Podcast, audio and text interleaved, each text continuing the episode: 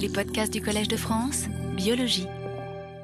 Alors, vous ayant dit tout cela, euh, voilà ce que euh, ce qu'est euh, quelques résultats d'immunologie systémique. Et je voudrais, sans transition, si j'ose dire, enchaîner sur la dernière partie de ce, cours, à savoir, oui, pardon, ah à savoir vous parler maintenant de ben, faire un petit bilan, quoi, et puis regarder un petit peu où est-ce que tout cela peut aller, où se, se, se développer. Alors, souvent, il n'est pas publié dans des revues très, très, très prestigieuses, souvent, il, termine dans des bases de données qui sont un peu cryptiques, et pourtant, je crois que c'est le fondement d'une grosse partie de la biologie et de l'immunologie de demain. En plus, l'activité est noble parce que, euh, je reprends cet exemple que j'ai déjà utilisé, mais enfin, la classification périodique des éléments, euh, c'était quand même tout à fait génial. Et donc, euh, dans l'organisation de ces banques de données, dans la recherche des règles qui sous-tendent les organisations, il y a énormément d'intelligence et, je pense que c'est extrêmement important de le souligner et de valoriser ce, genre de travail. Alors, je vous ai parlé du bornage génétique euh, euh, du système immunitaire. Bon, ben, c'est le catalogue euh, intra-individuel, donc individu par individu, des gènes du système immunitaire. Il y a une chose dont je ne vous ai pas parlé, j'en profite pour dire un mot, c'est on n'a pas parlé des, des, aspects interindividuels et des aspects de population. J'en ai pas parlé du tout et assez volontairement, mais il faut que j'en dise un mot. Nous savons bien qu'il y a beaucoup de polymorphisme à l'intérieur des génomes, et particulièrement dans le système immunitaire, il y a une question de polymorphisme qui est essentielle, c'est le polymorphisme du système HLA. Donc vous savez tous que le système HLA est composé d'un certain nombre de, gènes qui sont ces présentateurs de peptides, ces protéines composites, et il se trouve que ce système HLA est extrêmement polymorphe, tout simplement parce qu'il y a dans les descriptions euh, classiques des manuels, disons environ trois, gènes pour être simple, euh, qui codent pour des antigènes de classe 1, trois gènes qui codent pour des antigènes de classe 2, mais pour chacun des gènes, il y a à peu près 100 ou 200 euh, allèles possibles. Et donc, comme tout ça varie de façon vaguement aléatoire, le nombre de combinaisons euh, euh, que l'on peut fabriquer à partir de 6 euh, fois 100 allèles, si vous voulez, est absolument gigantesque. Et du coup, il y a à peu près, enfin la probabilité d'avoir une histocompatibilité entre deux individus pris au hasard était très faible. C'est tout le problème du rejet des greffes que, que l'on connaît très bien. Donc, si vous voulez, le système HLA est extrêmement polymorphe. Et bien entendu, euh, euh, il y a un autre catalogue qui est en train d'être fait, dont je n'ai pas parlé, qui est le catalogue euh, interindividuel des polymorphismes, et notamment des polymorphismes du HLA, et j'en dirai encore un mot tout à l'heure. Une fois qu'on a le polymorphisme HLA, il y a encore un autre catalogue dont je vous ai parlé, cette fois-ci, c'est le catalogue des complexes entre les molécules HLA et les peptides qu'ils présentent. Sachant que chaque molécule HLA présente probablement plusieurs milliers de peptides euh, du soi, euh, puisque le système est évidemment incapable de discriminer le soi et le non-soi. La discrimination est, une, autre, une, autre, question, elle, n'est pas biochimique. Donc, euh, le, catalogue, il est double. Il est un catalogue de complexes intra-individuels. Et la question, c'est la question du soi peptidique. C'est une théorie que j'avais euh, énoncée il y, a, oui, il y a 20 ans maintenant avec mon collègue Clavry mais c'est également le catalogue des peptides des agents infectieux qui sont non-soi et qui sont présentés par les molécules d'histocompatibilité. Et je vous expliquais euh, il y a quelque temps que, euh, euh, effectivement, ce catalogue, lui, avait explosé parce qu'un effort énorme a été mis sur les agents infectieux, et notamment aux États-Unis, pour les raisons que, que, je vous ai indiquées. Et puis, bien entendu, il y a également un aspect interindividuel. Alors, vous voyez, tout ça nous oriente vers des bases de données qui sont euh, considérables, mais elles sont essentiellement finies. Et je voudrais insister sur ce point, c'est qu'on finira bien par en voir le bout. Et si on n'en voit pas le bout expérimentalement, on finira par en voir le bout théoriquement, parce que par exemple, on est de mieux en mieux capable, comme je vous l'ai expliqué, de prédire la nature des peptides qui sont capables de se loger dans la poche d'une molécule HCA déterminée. Les algorithmes de prédiction sont de plus en plus précis et font de moins en moins de fautes. Et donc, il y a bien un moment où, effectivement, on finira par être capable de décrire à peu près la totalité euh, des peptides qui sont capables de se loger dans une molécule HCA donnée. Si, concernant euh, HCA euh, de type 1, je vous dis que euh, l'un de mes collègues à Singapour euh, a sur son étagère, comme on dit, je crois qu'il a 270 molécules de HLA différentes purifiées. Vous voyez qu'on n'est pas très loin non plus d'avoir euh, un système presque exhaustif au niveau expérimental. Donc, ces banques de données, encore une fois, sont considérables, mais elles ne sont, pas forcément, sont pas forcément illimitées.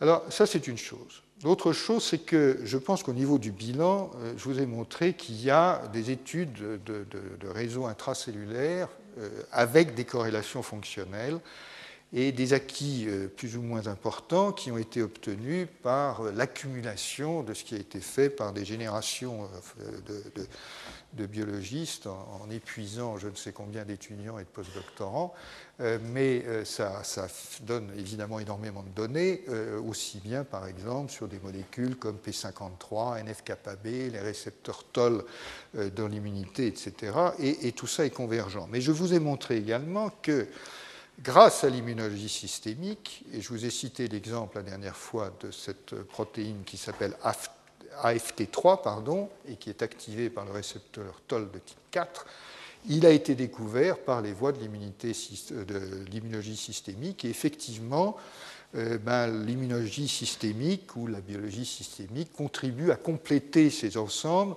euh, qui se sont fabriqués au cours du temps de façon un peu, un éparse, euh, mais qui effectivement évoluent, me semble-t-il, vers une certaine complétude.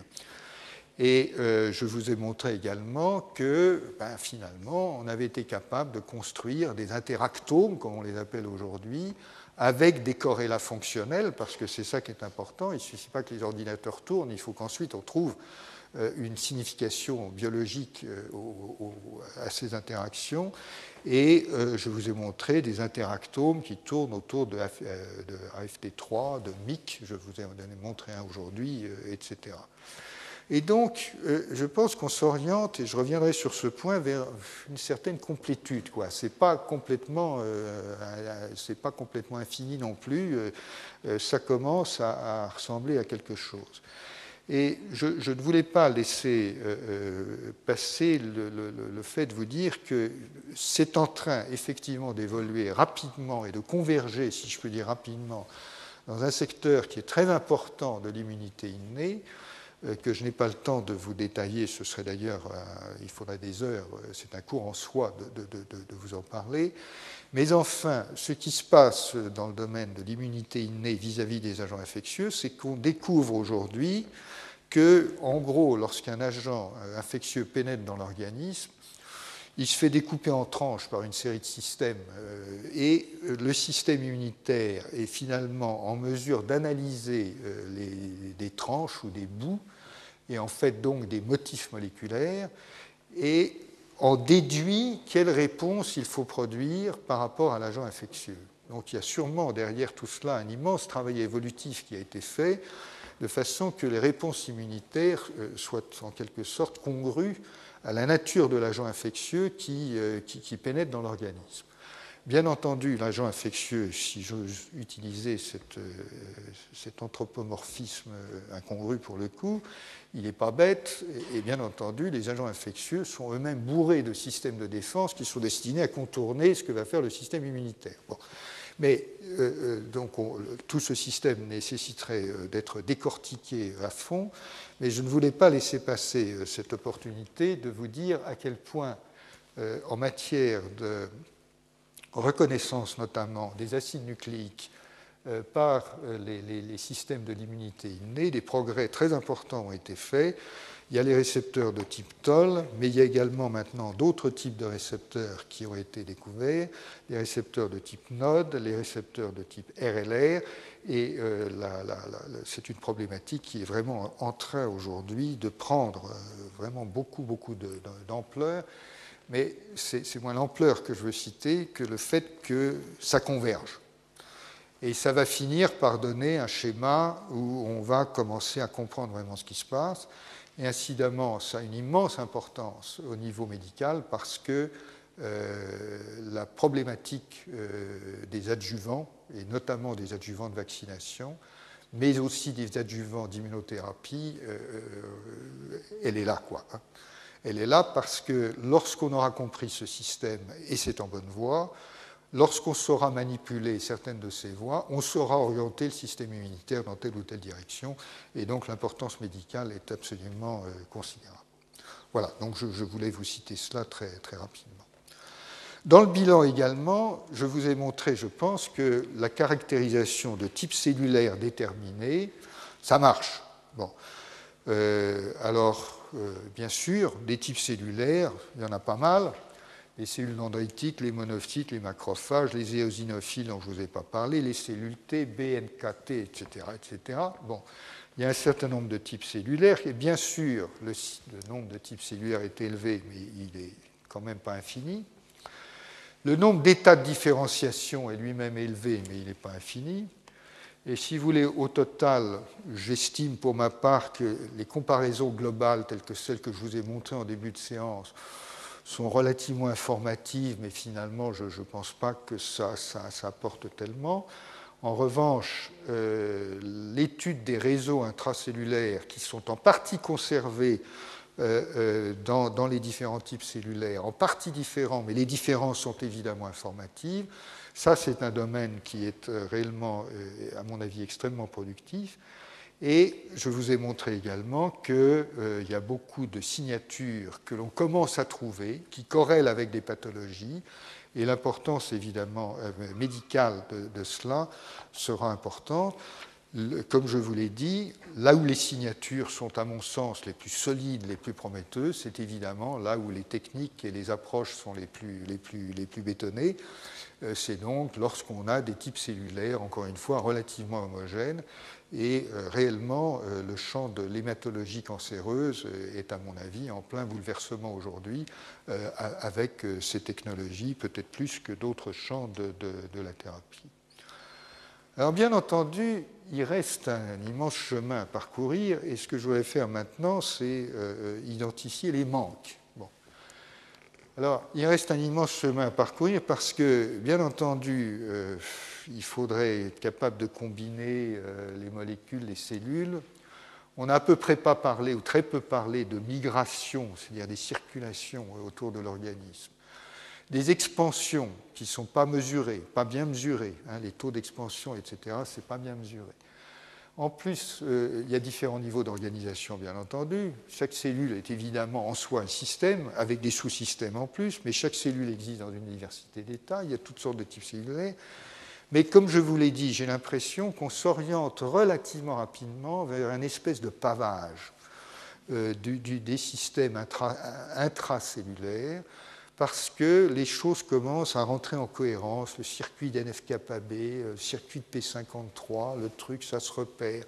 Je vous ai dit le circuit, euh, la signature, euh, qui caractérise les cellules mémoire, que l'on retrouve dans les cellules hématopoïétiques. On a l'impression que tout ça commence à s'organiser un petit peu et que des éléments de savoir, même si c'est flou, même si les bornes ne sont pas bien déterminées, même si les connexions ne sont pas très claires, j'ai l'impression qu'on s'oriente vers un certain pavage de, ces, de ces processus intracellulaires. Là où il y a un déficit, mais absolument patent, c'est dans l'étude des modules constitués par des ensembles de cellules. Et là, vraiment, je vous ai à peu près pas parlé, pas cité d'exemple de ça, parce que quand vous prenez plusieurs types cellulaires, et une grosse partie de l'immunologie, c'est de la coopération cellulaire, ben en fait, euh, euh, il y a très très peu d'études, à mon sens, euh, d'immunologie systémique qui réellement attaquent ce type de questions pour une raison simple, c'est qu'il faudrait pouvoir distinguer les types cellulaires ou les transcriptomes dans un mélange de cellules, et pour l'instant, on ne sait pas faire. Ce qu'on sait faire, en revanche, et ce qui a été beaucoup fait, c'est d'étudier par des techniques, euh, des approches de biologie moléculaire, les interactions, par exemple, entre les marqueurs de surface. Euh, et là, il y a un corpus considérable de données qui a été accumulé par les, voies habituelles, les voies conventionnelles. Et à titre d'exemple, euh, et je n'ai pas le, temps encore une fois de, vous en parler, mais ce qu'on appelle les synapses immunologiques est un merveilleux exemple, un superbe travail de biologie et d'immunologie moléculaire la synapse immunologique, c'est par exemple lorsqu'une cellule euh, T euh, se colle à une cellule B pour l'activer, euh, et vous avez tout un jeu d'interactions qui se produisent avec le récepteur T qui reconnaît un peptide présenté par une molécule d'histocompatibilité, mais vous avez ensuite des molécules euh, qui sont corégulatrices qui viennent se coller, et tout ça fluctue dans la membrane, vient s'organiser et finit par faire une synapse qui a une géométrie, alors qu'au départ, euh, il n'y avait, avait, pas grand-chose.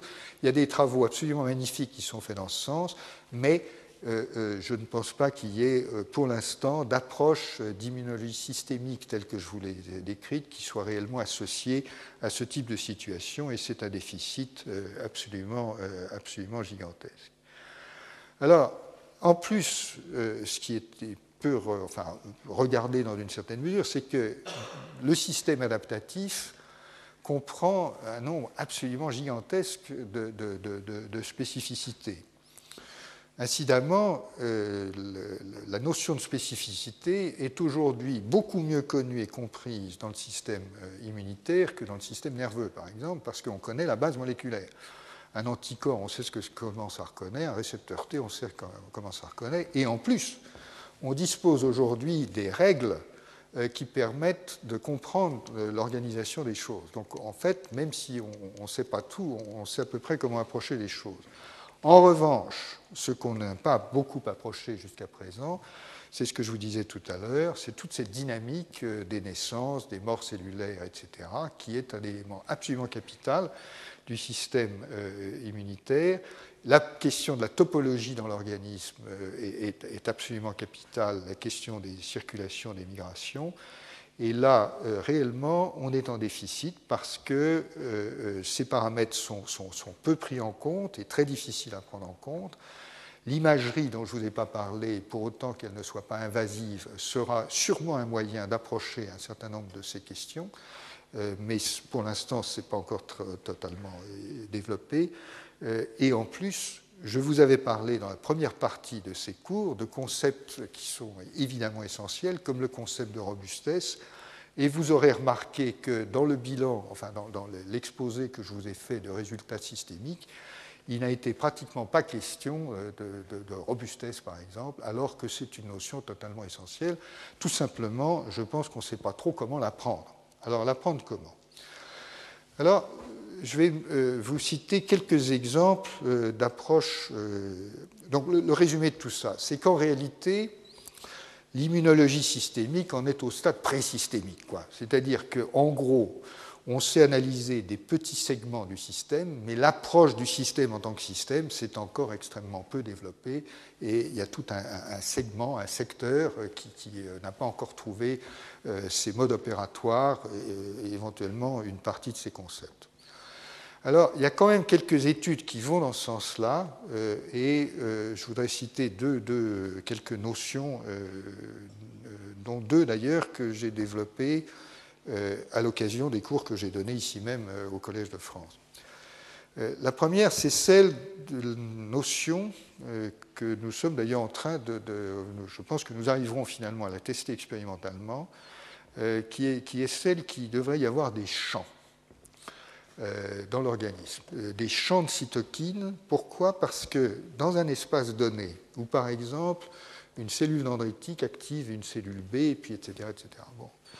Euh, il doit y avoir un espace dans lequel il y a une certaine coordination des cytokines, sinon vous allez avoir une véritable cacophonie cellulaire, et donc il est presque nécessaire que des champs se produisent et que les acteurs se mettent à l'unisson. Imaginez qu'une cellule ou d'autres cellules arrivent dans le coin, si elles commencent à, libérer des cytokines qui sont contraires à ce qui est déclenché en termes d'action immunitaire, ça risquerait de bloquer la réaction. Il est plus simple d'imaginer que euh, la cellule qui arrive va être forcée de se mettre à l'unisson par un mécanisme autocrine, par exemple, qui fera que s'il y a une interleukine 2 dans, le champ, elle va se mettre elle-même à faire de l'interleukine 2 jusqu'à ce qu'un système homéostatique vienne réguler le tout. Bon. Quand vous réfléchissez à ce genre de, notion, il y a quelque chose qui devient intéressant, c'est que euh, cette notion de champ pourrait être telle que le champ pourrait devenir infectieux. Infectieux dans la mesure où il se propage. Et donc, on peut imaginer qu'au cours d'une réaction immunitaire, le champ qui est euh, initialement limité à un tout petit espace dans l'organisme peut se propager dans une certaine mesure et euh, cela mène à un certain nombre de dispositifs expérimentaux qui, encore une fois, je pense que nous pourrons maintenant mettre en place. D'autres approches ont été utilisées euh, et là, voilà une approche qui est théorique, euh, qui va vous rappeler ce que je vous ai dit dans des cours différents, euh, qui est effectivement quand même de rechercher une architecture dans quelque chose de global. Alors le quelque chose de global, encore une fois, qui circule dans tout l'organisme, il y a les cytokines. Les cytokines, je vous rappelle, en gros, sont les hormones du système immunitaire. Bon. Donc vous en avez une quarantaine, une trentaine plus exactement. Euh, elles circulent dans l'organisme, certaines ont un temps de vie qui est limité, du coup elles agissent à petite distance, d'où d'ailleurs euh, la notion du champ et la restriction du champ à un espace donné, parce que leur demi-temps de vie est, faible. Et puis, euh, vous en avez néanmoins qui circulent, que l'on peut mesurer bien sûr dans le sérum, que l'on peut trouver dans les tissus, etc. etc. Bon. Donc, euh, euh, ce qu'a fait cette équipe, et j'ai déjà cité euh, le, nom de Yuri Alon dans des études théoriques que vous allez reconnaître, c'est de dire, bon ben tiens, là il y a un autre type de réseau, on peut l'analyser. L'analyser comment? À la Yuri Alon, c'est-à-dire dans la droite ligne des articles que je vous ai décrits précédemment, mais avec quand même une particularité que je vous mentionne qui est intéressante. C'est que effectivement, euh, et on retrouve la notion de critique euh, de, quels sont les périmètres là euh, Qu'est-ce qu'on appelle système immunitaire? Parce qu'en fait, il y a beaucoup de cytokines qui sont produites par des cellules non immunitaires et pourtant elles sont classées comme appartenant au système immunitaire. Et donc ce qu'ils ont fait dans cet article, c'est d'analyser 14 types de cellules immunes alors, je vous, les ai, déjà cités, les B, les T, les NK, les NKT, les machins, les trucs, etc. Ils en ont distingué 14. Il y en a peut-être un peu plus, mais ils en ont retenu 14. Bon, OK. Mais ils ont pris 15 types de cellules non immunes dont on sait, euh, par exemple, des cellules épithéliales, qu'elles peuvent relarguer certaines cytokines dans certaines conditions. Ils ont pris toutes les cytokines connues, euh, truc, c'est-à-dire il y en avait 29, une trentaine, comme je l'ai dit, puis ils ont compilé les données de la littérature, et puis avec ça, ils ont, réseauté, comme diraient les Québécois. Bon. Et donc, euh, euh, ils ont bâti un réseau de cytokines, et voilà à quoi il ressemble. voilà le cytokine network truc, avec toutes les interactions entre les cytokines. Évidemment, quand on a ça, on ne voit rien. Et ce que je peux simplement commenter rapidement, c'est qu'ils analysent les connexions réciproques et non réciproques. Par exemple, une cytokine est produite par une cellule de l'épithélium, mais elle n'agit pas sur la cellule de l'épithélium, elle agit uniquement sur la cellule immunitaire. Mais vous avez des situations où la cellule, euh, le, jeu va être réciproque, etc. Et donc, euh, ils font l'analyse euh, et l'analyse de motifs, comme je vous l'ai montré dans des cours précédents. Rappelez-vous que l'approche développée par Yuri Alon, c'est d'analyser tous les motifs à 2, à 3, à 4, à 5, etc., et ensuite de les, euh, de les, dénombrer dans différentes situations, et de les classer selon leur, fréquence. Et ce qu'il appelle un antimotif, c'est un motif qui n'est pas trouvé euh, euh, dans une abondance normale. Donc il est sous-abondant par rapport à la moyenne. Et voilà la conclusion, en gros, ou les conclusions qui, tirent, c'est que les connexions univoques entre cellules euh, immunes constituent un antimotif. Euh, alors que les groupes immuns et les groupes interfaces, interface, c'est interface entre immuns et non immuns. sont enrichis entre connexions multiples et réciproques. En d'autres termes, le, le résultat de l'analyse suggère beaucoup d'interfaces entre les cellules immunes et les cellules euh, somatiques. Et donc, la conclusion, enfin l'idée qui s'en dégage, c'est qu'en fait, le système immunitaire doit intervenir beaucoup plus qu'on ne le croit dans la physiologie de l'organisme. Euh, ce qui n'est pas tellement une surprise quand on lit certains segments de la littérature, puisqu'on voit aujourd'hui notamment que le système immunitaire intervient dans un certain nombre de processus de réparation de blessures, par exemple. Euh, donc, à l'évidence, euh, comme on l'a dit plusieurs fois, le système immunitaire est, évidemment partie intégrante de l'organisme et a forcément euh, des interfaces avec euh, l'ensemble des autres systèmes, système nerveux central, système endocrinien, euh, etc. Alors, le cliché suivant, vous, enfin, le, commentaire suivant est dans la logique de ce que fait Yuri Allen, c'est qu'il a essayé de classer en fonction de la fréquence des motifs que je vous avais montrés dans des, cas précédents, pardonnez-moi, désolé.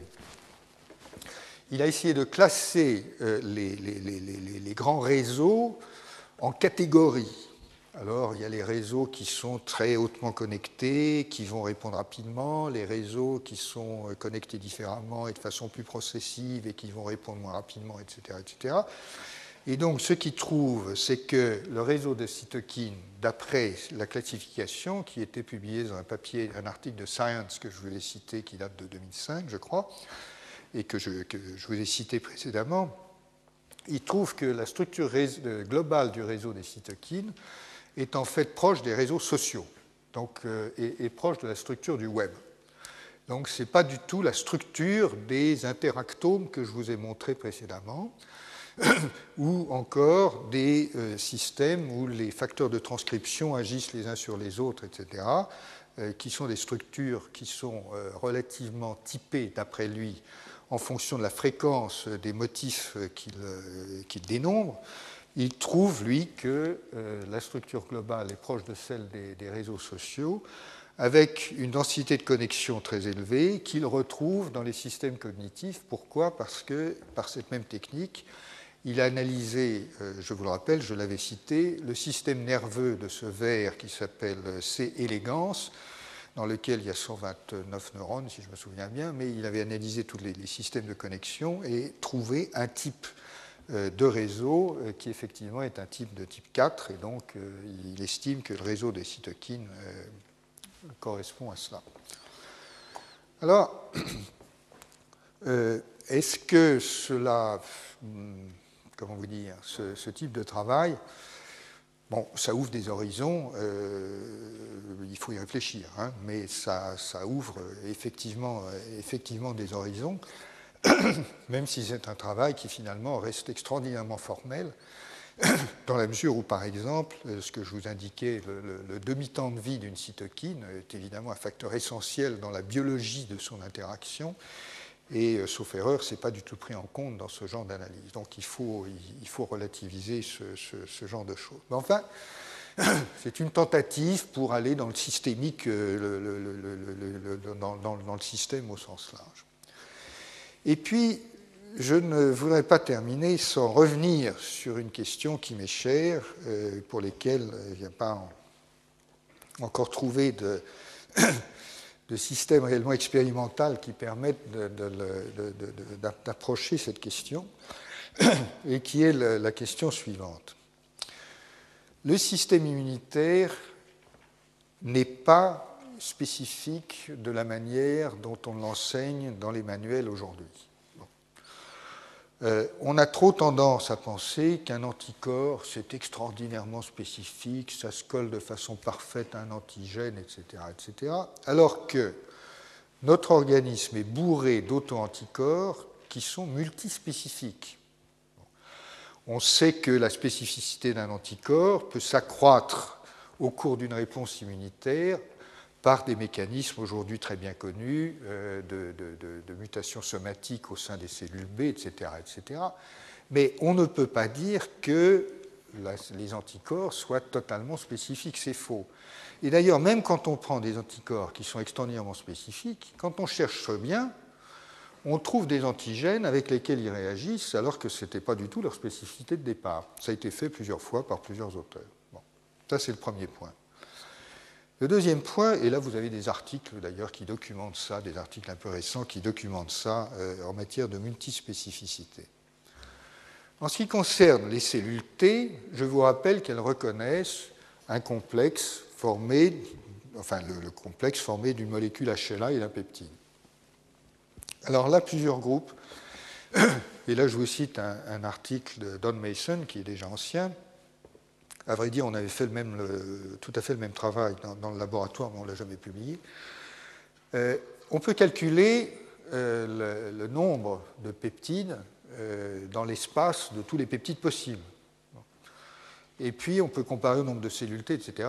Et à l'évidence, il n'y a aucun moyen qu'une cellule T, que la relation entre le HLA peptide et une cellule T soit biunivoque. Il n'y a absolument aucun moyen. Les, chiffres ne sont pas là à plusieurs ordres de grandeur près. Probablement euh, un facteur 10 000 près, au moins.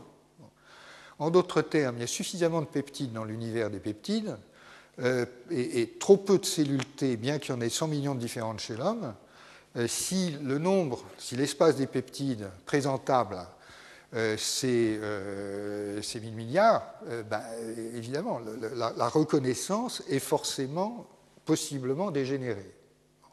Donc, il est impossible d'établir une relation biunivoque entre l'espace des peptides d'un côté et l'espace des cellules T de l'autre. Donc, l'un dans l'autre, les cellules B d'un côté, les cellules T de l'autre, la reconnaissance est forcément dégénérée et le système immunitaire n'est spécifique, euh, rigoureusement spécifique que d'une autre manière. Il est spécifique parce que, encore une fois, il y a des combinaisons de systèmes qui font que finalement on, arrive à une réponse qui est à peu près spécifique Sauf que de temps en temps, ben, la réponse, elle dérape, on le sait très bien, puisqu'il y a des maladies auto-immunes et que, euh, visiblement, euh, il, y a, des rapages du, système. Donc, ça dérape. Alors, je cite ici, donc, et encore une fois, c'est une des conséquences, enfin, une des réflexions qui, s'était construite dans un de mes cours antérieurs, mais que je cite ici et que je reprends euh, euh, sous l'angle suivant. Euh, comme je vous l'ai dit, en, ingénierie, on parle beaucoup de protocoles et de modules, de choses qui s'articulent, donc il y a des règles qui articulent les éléments entre eux. Et donc, dans un article que je vous ai cité, du groupe de Doyle, euh, il y a cette affirmation assez péremptoire, euh, mais qui fait réfléchir. Les protocoles sont plus importants que les modules. Pourquoi? Parce que les règles d'interaction euh, peuvent fonctionner, caractériser un système, même si on change beaucoup des éléments. Donc en fait, les éléments matériels sont moins importants. C'est un jugement de valeur, évidemment. Hein. Ça n'a aucun autre, autre fondement qu'un jugement de valeur. Euh, mais c'est un jugement de valeur euh, qui trouve en biologie un certain écho du fait que, euh, comme je vous l'ai expliqué rapidement, si en matière d'évolution des espèces, il y a beaucoup d'évolutions qui se font au sein d'un espace neutre, si effectivement à chaque problème biologique posé, il y a en fait un grand nombre de solutions possibles différentes, bah, en réalité, effectivement, on peut penser que les protocoles, les règles sont plus importantes que les éléments et qu'en fait, le système peut évoluer précisément parce qu'on peut bouger, on peut, on peut changer les éléments tout en conservant certaines des règles. Et puis ensuite, les règles changent, etc. Donc, si l'on adopte cette posture intellectuelle, on en arrive à une, réflexion euh, qui me paraît toujours extrêmement importante, euh, qui est la suivante. C'est que euh, dans ce cas, la distinction entre le soi et le non-soi n'est plus une affaire de molécules, c'est une affaire de règles. Et si c'est une affaire de règles, on peut le réduire, mais il faudrait encore une fois que je passe un certain temps pour vous expliquer le, détail de, cette hypothèse, mais, juste je vous en donne le, contour. Si c'est une affaire de règles, d'après ce que l'on sait en, biologie aujourd'hui, en immunologie aujourd'hui, c'est fondamentalement les règles qui fixent les fenêtres d'affinité entre les, reconnaissances de cellules euh, importantes dans le système immunitaire en matière d'immunité adaptative. Pourquoi? Parce que, en gros, et je simplifie très grossièrement, et je m'en excuse vis-à-vis des, des immunologistes qui sont dans cette salle, en gros, on sait que, par exemple, lorsqu'une cellule T, au cours de son développement, colle trop bien à une cellule du soi, ça déclenche l'apoptose et elle disparaît. Ou alors, il y a un mécanisme de tolérance qui s'installe. Euh, on sait aujourd'hui, c'est à peu près établi, que si elle reconnaît très faiblement, à ce moment-là, elle va devenir capable de reconnaître le non-soi. Mais il faut qu'elle reconnaisse un peu du soi pour reconnaître le non-soi. Et si elle reconnaît moyennement, elle devient régulatrice. En gros, c'est un peu le schéma qu'on peut avoir. Mais à part ayant dit cela, et encore une fois, c'est une simplification euh, totalement grossière, mais les règles c'est l'affinité, ce n'est pas forcément les molécules qui constituent le dispositif. Et l'importance de ce commentaire apparaît si l'on se dit, mais après tout, ce que ça veut dire, ou ce que ça peut vouloir dire, c'est que ces règles, et notamment celles de discrimination entre le soi et le non-soi, ils sont forcément robustes par rapport au polymorphisme. Et en fait, cette robustesse, nous la connaissons pour une raison évidente, c'est que euh, nous savons bien qu'il est, possible de vacciner, de vacciner à 95-98% une population avec un unique vaccin. Bien que nos systèmes immunitaires soient radicalement différents, à cause du HLA qui modifie complètement le paysage immunitaire d'un individu, effectivement, il y a suffisamment d'homogénéité dans le système pour que nous réagissions tous à peu près de la même manière à beaucoup de choses, à beaucoup de vaccins, etc. Quand on cherche les différences, on en trouve. Et effectivement, dans un certain nombre de cas, dont d'ailleurs certains sont historiquement totalement bien typés, c'est-à-dire quasiment des disparitions euh, d'espèces euh, et même de groupes d'individus ça a été documenté au cours de l'histoire dans des îles, par exemple, à la suite de l'infection par certains agents infectieux. Effectivement, de temps en temps, il y a des trous dans le système, mais enfin, globalement, hein, le système est robuste par rapport aux différences, euh, euh, aux, différences polymorphisme, et notamment aux différences de HLA. Et ces différences de HLA, encore une fois, sont un véritable, créent une, gigantesque différence dans l'organisme parce que comme le système immunitaire, comme je vous l'ai expliqué très, brièvement, euh, très euh, brièvement, pardon, euh, s'éduque contre les protéines, contre le soi, le fait qu'une molécule du HLA différente d'un individu à l'autre présente un ensemble de peptides du soi radicalement différents modifie complètement la composition du, répertoire immunitaire des individus. Donc les, répertoires immunitaires des individus sont radicalement différents des uns des autres.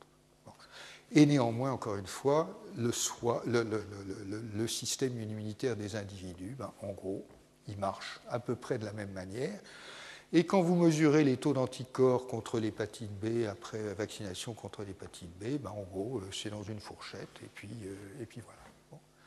Donc, si vous voulez, j'utilise maintenant cet argument pour dire que, euh, effectivement, il n'est pas impossible que cette espèce de jugement de valeur que les protocoles sont plus importants que les modules voudrait dire que peut-être dans la discrimination entre le soi et le non-soi, les règles de discrimination, les fenêtres d'avidité en l'occurrence, sont vraiment la clé du dispositif, il y a effectivement quelques données expérimentales, euh, à mon avis, qui, sont assez convaincantes en ce sens. Et dans ce cas, le système est robuste, effectivement, par rapport à un certain nombre de choses, et notamment génétiquement par rapport à ces polymorphismes euh, qui déclenchent des, espèces de, cataclysmes intérieurs, si je peux dire, euh, qui sont les polymorphismes du, du HLA. Mais ayant dit ça, et j'en aurais terminé sur ce point, ayant dit cela, je crois que cela pose de façon assez légitime une question à laquelle, malheureusement, encore une fois, je n'ai pas trouvé d'approche expérimentale réellement valable. Et la question est celle-ci, c'est que dans ce cas, il n'est pas impossible que certaines maladies auto-immunes soient des défauts de la robustesse, des erreurs dans les systèmes de contrôle de qualité du dispositif, plutôt que le résultat direct d'une défaillance du système. Alors, c'est un point qui pour moi est assez, euh, important euh, euh, parce que beaucoup imaginent aujourd'hui les pathologies auto-immunes comme immédiatement déclenchées par, par exemple, l'interférence avec un agent infectieux. C'est possible. Et en fait, il est connu que dans certains cas, des infections à staphylocoque, etc., sont corrélées à l'arthrite rhumatoïde. Il y a des corrélations. Mais c'est l'interprétation de la corrélation qui pose problème. C'est qu'en fait, nous sommes perpétuellement exposés à des multitudes d'agents infectieux avec probablement des multitudes de réactions croisées qui se produisent absolument sans arrêt. Et donc l'argument, c'est quand même de savoir si on est en train d'appliquer ou non la politique du réverbère, c'est-à-dire de chercher là où on, a, un peu de lumière, et s'il ne faudrait quand même pas se pousser à aller chercher un peu ailleurs. Parce que dans un cas, on va chercher en disant, bon, bah, c'est une réaction croisée qui pose, euh, qui pose le problème. Dans l'autre cas, c'est le déficit du contrôle de la réaction croisée qui pose problème et ce n'est pas la même question scientifique. Donc je me permets d'utiliser cet argument pour vous dire que la question de la robustesse est très très très mal traitée aujourd'hui dans la question du système immunitaire. Et très franchement, comme je l'ai dit au départ, ce n'est pas l'article de Kitano et de ses collaborateurs qui traite de robustesse en termes très généraux qui me paraît réellement euh, résoudre la question. Euh, je pense que c'est une question totalement essentielle qu'il faut arriver à introduire de façon expérimentale euh, dans le dispositif et, qui pour l'instant n'a pas trouvé sa, voie d'entrée. Alors j'en arrive maintenant à la conclusion de la conclusion, aux conclusions générales, puisque j'approche du terme de ce, cours, bien entendu. Et les conclusions générales, je crois, c'est quoi? Ben, C'est que premièrement, L'immunologie systémique est en train de naître, effectivement, non sans une certaine confusion, il est vrai. La confusion, elle est sémantique, elle est conceptuelle. Les concepts ne sont pas ni clairs, ni figés, ni etc. Les, poumons. mais, il se passe quelque chose euh, indubitablement. Évidemment, elle participe étroitement à cet autre, ce grand mouvement de la biologie systémique que je vous ai décrit au départ, et de plusieurs manières. Euh, elle y participe, elle y contribue aussi. Elle y contribue au niveau des outils. Par exemple, indubitablement, la, protéomique est un, peu dépendante aujourd'hui de, l'immunologie. Elle contribue par la, constitution de bases de données euh, qui sont, qui, qui, évidemment chevauchent et complètent celles de la biologie systémique. Et puis, elle, connaît les mêmes mouvements de balancier entre le systémique, le non systémique, le fait qu'on découvre un vaste ensemble de données, et puis le chercheur choisit ou non de rester dans le très général, le réseau, ou d'aller piocher euh, un endroit particulier, euh, mais, elle apporte indubitablement euh, des surprises. ceci étant, elle développe son questionnement, indubitablement, ses problématiques propres, les outils qui permettent d'y répondre, et je voudrais mentionner qu'il y a derrière un moteur très puissant qui est celui des applications médicales. Et là, je crois qu'il faut faire justice euh, à l'immunologie et dire que je, suis personnellement convaincu qu'à ce jour, l'immunologie a, assez peu contribué à la médecine. Le grand, euh, phare de l'immunologie, euh, la vaccination, est un leurre. Euh, pendant euh, jusqu'à 20 ans, la vaccination était totalement empirique. Il n'y avait pas un mot d'immunologie en vaccination. Euh, à la limite, on, mesurait quelques anticorps, ce n'est pas de l'immunologie.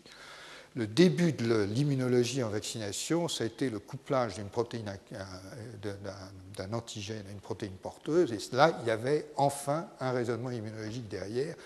Mais je considère pour ma part que l'immunologie a relativement peu contribué sauf maintenant euh, dans l'époque que nous connaissons, euh, à, la vaccination.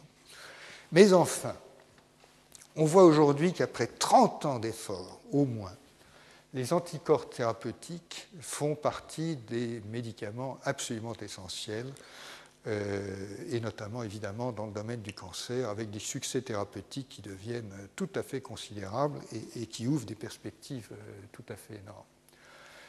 La vaccination, comme je l'ai dit, est de moins en moins empirique et de plus en plus orientée vers euh, les questions d'immunologie. D'ailleurs, euh, ce n'est pas la peine de se casser la tête. En gros, avec les techniques moléculaires euh, dont on dispose aujourd'hui, le, côté antigène est en quelque sorte réglé ou facile à régler. Il y a tous les génomes de tous les organismes pathogènes ou à peu près, donc si vous voulez, ce n'est plus la peine de se casser la tête. Il y a les instruments de génie génétique qui permettent de les produire, les choses, etc. Le problème de la vaccination est devenu complètement, enfin à 80%, un problème d'immunologie. L'immunothérapie cellulaire est en développement. Et euh, euh, c'est une littérature qui, est, complexe, là encore, mais on commence à voir de véritables succès en immunothérapie cellulaire des cancers. Les maladies auto-immunes attendent encore, il y, a des, frémissements, mais il n'y a pas encore beaucoup de solutions thérapeutiques aux maladies auto-immunes, de même qu'il n'y en a pas énormément euh, en allergie, de même que le vieillissement du système immunitaire attend réellement euh, des analyses qui commencent à être systémiques, là encore, et je n'en ai pas parlé. Euh, et c'est un problème qui est extrêmement important parce que dans les, enfin, dans l'équilibre actuel et la distribution des, populations, avec le vieillissement heureux que nous connaissons des, populations, il est certain que le, système immunitaire décline en efficacité au cours du temps et qu'il est absolument euh, important de savoir comment, le, contrôler et comment restaurer éventuellement certaines fonctions du système immunitaire. C'est une cible extrêmement importante en matière de euh, santé publique. Et euh, ben voilà, donc toutes ces questions sont, ouvertes et au fond, l'immunologie systémique est tirée, euh, je pense, par euh, des questions de médecine qui sont extrêmement importantes et je ne doute pas donc que l'immunologie systémique se, développe. Et si vous me demandiez qu'est-ce qui va se produire, évidemment, je ne suis pas Madame Soleil, je, dirais que nous sommes dans l'ère des balbutiements euh, que quand même, euh, il y a derrière, peut-être pas une révolution épistémologique, mais sûrement une autre manière de penser les problèmes, de les aborder. Indubitablement, il y a de nouveaux modes opératoires. Indubitablement, il faudra former nos étudiants différemment, ça c'est absolument euh, essentiel. Et euh, encore une fois, je pense que la clé va rester dans la formulation des questions scientifiques, mais dans un contexte euh, culturel et technique différent. Et si au-delà des objectifs de connaissance, vous me demandiez, mais quels sont les enjeux les plus importants, je crois que c'est l'une des plus importantes, c'est qu'il faudra arriver à connaître le statut immunologique de l'individu, ce qui pose des questions euh, extrêmement complexes, euh, surtout chez l'homme. Parce que bien entendu, une souris, vous pouvez la découper en tranches, euh, ça, ça ne pose pas de problème, mais l'homme, en gros, il a accès aux fluides, c'est-à-dire essentiellement aux prises de sang, à l'urine, à la salive, quand il est malade, de temps en temps un ganglion, coup de tumeur. Et le problème donc est de savoir, et ça c'est vraiment un enjeu totalement critique de l'avenir, enfin pour moi, c'est de savoir si les instruments de l'immunologie systémique et de la biologie systémique vont nous permettre d'avoir accès et de décrire le statut immunologique de l'individu de façon à pouvoir à la fois régler euh, les questions de vaccination, enfin de prévention et de thérapie. C'est totalement essentiel. Imaginez que euh, l'on soit capable de décrire euh, de façon évidemment de plus en plus précise ou de moins en moins imprécise euh, le statut immunologique d'un individu, c'est un bouleversement total. Dites-vous qu'aujourd'hui, par exemple, un essai de phase 3 en vaccination, il faut recruter pour certains essais jusqu'à 80-100 000 volontaires. Pourquoi parce qu'on est infoutu aujourd'hui de connaître les corrélats qui, disent que la vaccination va être efficace. Donc si on raisonne à l'envers, évidemment c'est wishful thinking hein, pour l'instant, puisqu'on ne les a pas. Si on raisonne à l'envers, si on connaissait la signature qui veut dire qu'en probabilité l'individu va être protégé, on pourrait progresser beaucoup, beaucoup plus rapidement dans de très, très nombreux domaines de la thérapie et, de la prévention. Voilà, c'est ça le message que je vais vous donner et je ne résiste pas euh, à l'idée de vous dire que c'est ce que j'essaie pour ma part de développer. Il se trouve que c'est dans un contexte totalement différent.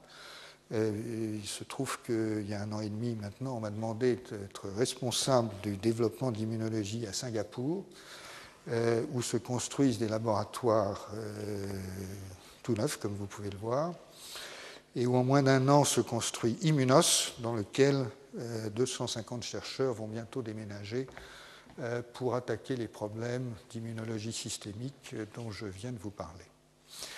Euh, voilà ce que je voulais vous dire. Je voulais évidemment euh, vous remercier de votre attention, euh, vous dire que je crois que jamais dans mes cours je n'ai été dans des terres aussi inconnues et donc je l'ai fait avec autant de, de, modestie que je le pouvais parce que, comme je vous l'ai dit, je n'ai pas compétence sur tous les domaines que j'ai essayé d'évoquer avec vous.